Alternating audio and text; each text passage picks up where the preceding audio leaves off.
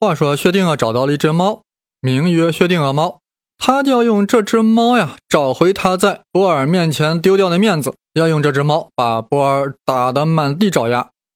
对科学有兴趣的朋友啊，有谁不知道大名鼎鼎的薛定谔猫？但真正明白这个思想实验的人啊不多。原因首先是没有搞明白薛定谔猫要达到一个什么样的效果，想要打击随机论的哪个部位。所以啊，我在这里啊，首先要讲讲薛定谔的打击对象，也就是量子力学的哥本哈根学派的解释。哥本哈根学派的领袖呀，就是波尔，主要成员包括波恩、海森堡、泡利等人。他们认为啊，量子力学的本身是完备的，微观世界啊就是由随机论所决定的，也就是说，上帝是掷骰子的。那么他们是如何解释刚才讲的电子单凤衍射实验呢？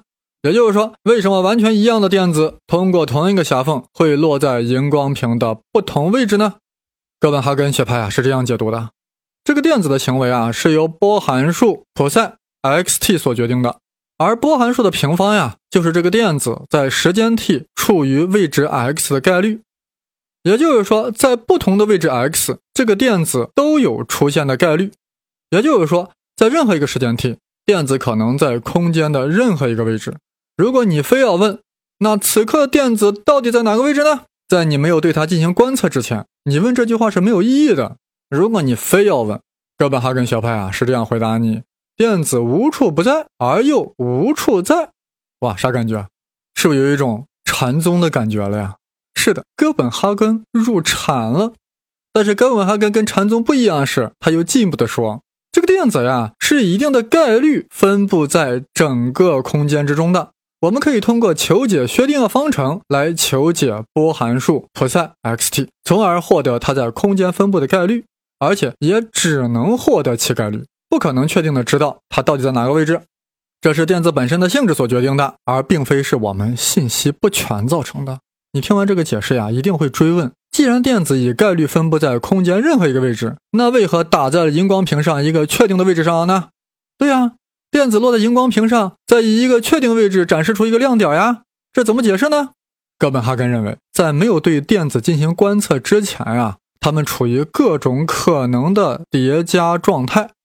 也就是说，你若问电子这会儿在哪儿，哥本告诉你，它处于各种位置的叠加状态。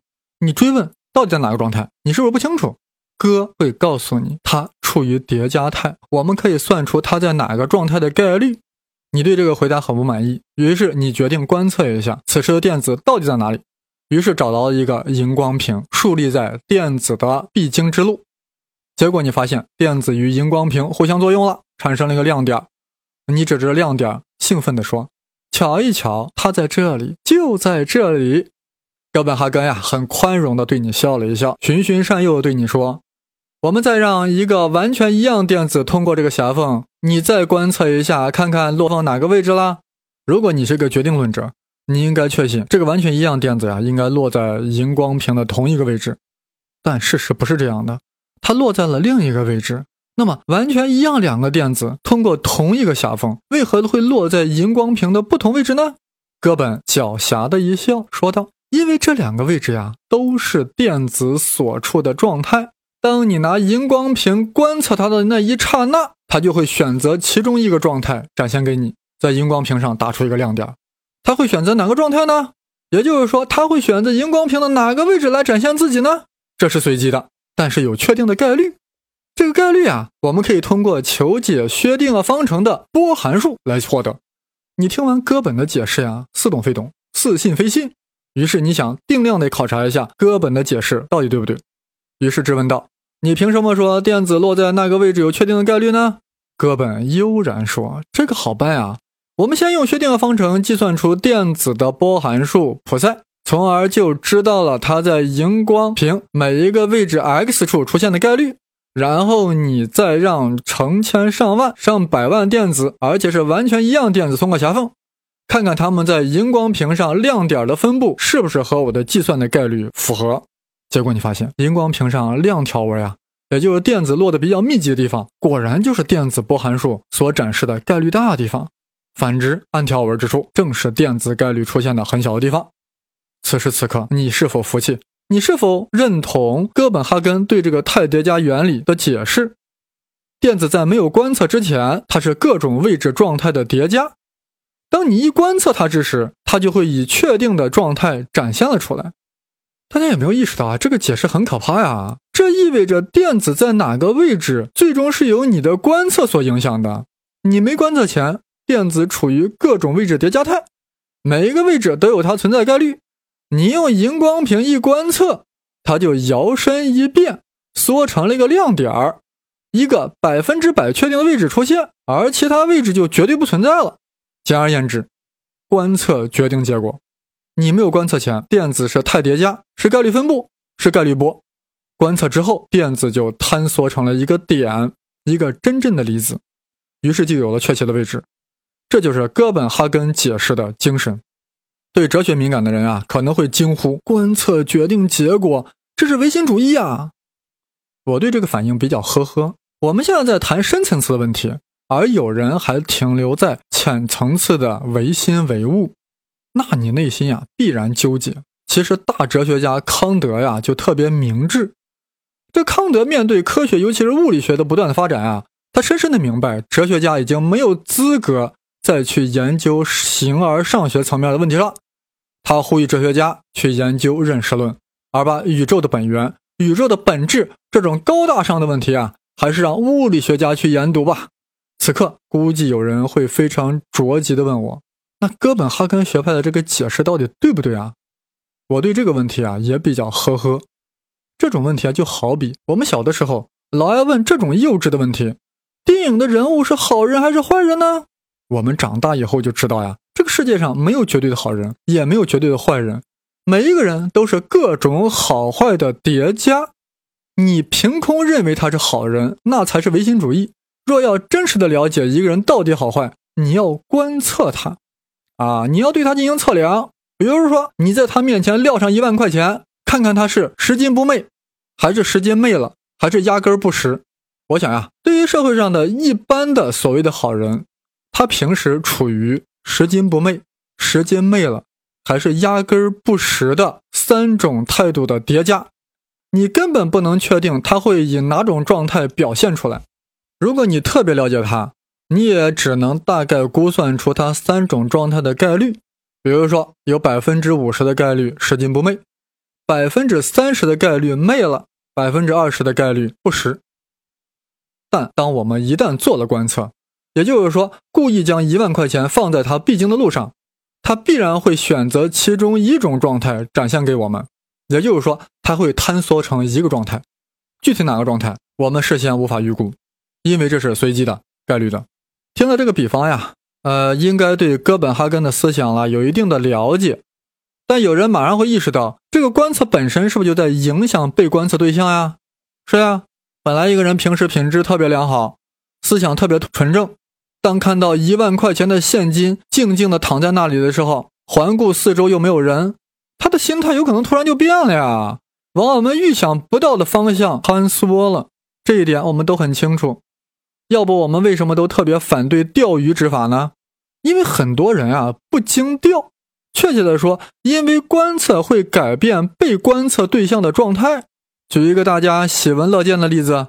比如说，你认识一位男子，平时的确不好色，清心寡欲，将偶然冒出来的利比多也投入到了体育运动和社会奉献上了。这种人其实也不少见。于是你觉得他不好色，这时波尔会说：“你敢不敢跟我赌一把？如果他果然不好色，我输一万块钱；如果他好色，你给我一万。”那你会反问呀？那如何判定他是否好色呢？波尔说：“那当然要用科学的方法啦。”要用实验来观测呀？怎么实验？你心里当然懂，就是要在他面前摆出一个美女诱惑他，看看他啥反应。此时此刻，你觉得你的胜率有多少呢？或许你会说，这个实验很扯淡嘛，人家本来是处于不好色的单一状态，结果你让美女诱惑，将其心理状态改变，从而令之状态发生改变，使利比多的投注方向发生逆转，从而展现出了好色行为。但这并不意味着他本来是好色的呀。波尔对你的反驳很呵呵，朋友，啥叫本来？如果没有观测，你怎么知道有一个本来？本来只在你心中有，你好违心啊！听了我刚才举的这个例子呀，大家还敢不敢随便给人家哥本哈根学派贴唯心主义的标签了？你在不观测的情况下说什么本来，这可能是最大的唯心主义，至少是反科学的。不观测就认定某种东西存在，这属于信仰范畴，属于信念、哲学、神学、宗教，这与实证的科学是背道而驰的。我在引力波那期节目中就提到呀，爱因斯坦早就说过，你若给出某个物理概念，你同时必须要给出测量这个物理量的方法，否则就是瞎掰掰。如果你是哲学家，那就可以瞎掰掰，这就是科学与哲学的分水岭。我们从刚才例子中呀，还明白了一个道理：观测一个对象同时，也会影响到这个对象，这就会导致测不准原理。测不准原理啊，是量子力学中一个大话题。此番呀，就此打住，就先不麻烦海森堡了。回到我们最初的问题。哥本哈根学派提出的态叠加原理到底对不对？我只能这样说，这是截止目前为止最符合实验结果的解释。总而言之呀，以波尔、海森堡等为代表的哥本哈根学派是这样解释电子衍射实验的：电子穿过狭缝后，自身处于各种状态叠加的状态，处于空间各种可能位置，可以用波函数来刻画。一旦被人观测到，也就是说，一旦用荧光屏一观测。这个态叠加的波函数就一下子坍缩到荧光屏上的某一个点上了。至于坍缩到哪一个位置，这是不确定的，是随机的。但我们可以通过薛定谔方程所决定的波函数来计算出荧光屏上各个落点的概率。哥本哈根的解释的优势在于啊，根据波函数算出的落点概率确实与实验结果非常吻合。精确的与大量电子在荧光屏上形成的明暗条纹相对应，也就是说，哥本哈根这种概率性的解释获得了实验的支持。这意味着宇宙其实是随机论的，而不是决定论的。这一下子令薛定谔很不安呀，因为他是一个决定论的信仰者。波尔、波恩这帮子人竟然用自己建立的薛定谔方程、自己搞出的波函数进行了一番胡乱解释。竟然将自然规律引向了随机论，而且还获得了实验支持，是个人孰不可忍？但薛定谔也明白，他和哥本争论的是科学问题，不是信仰问题，所以必须要以逻辑或实验为路径，才能修理波尔那帮子人。于是他绞尽脑汁搞了一个思维实验，试图一举击垮哥本哈根，直接将他打成哈根达斯。于是乎，薛定谔猫就诞生了。薛定谔猫是人类上最神秘的猫，是薛老师精心喂养的猫。谁也没有见过它，人人都在谈论它。它的生死关乎科学的进程、自然的规律。它到底是决定论的猫，还是随机论的猫？高手过招，不必舞刀弄枪，仅凭想象和逻辑，就足以分出高下。啊，虽然很多朋友都听说过这个实验呀，呃，但我这里还是要仔细介绍一下，以便我们真正参透它，看看薛定谔猫为何能打击随机论。好，我们现在一起来展开想象，将一只猫密封在一个盒子里，当然呀，这个盒子里有充足的空气和食物，但是盒子里啊还有一个毒药瓶啊，氰化钾呀密封在这个毒药瓶里，毒药瓶上呀有一个铁锤。铁锤是由一个电子开关控制，而电子开关呀又由一个放射性原子来控制。如果原子核发生衰变，则放出阿尔法粒子触动电子开关，于是铁锤落下砸碎毒药瓶，释放出其中的氰化钾气体，那这个猫就会死掉。那铁锤何时会落下呢？这谁也不知道，因为没有人知道原子核何时会衰变。所以，只有打开盒子一看，才能确定这个猫是活的还是死了。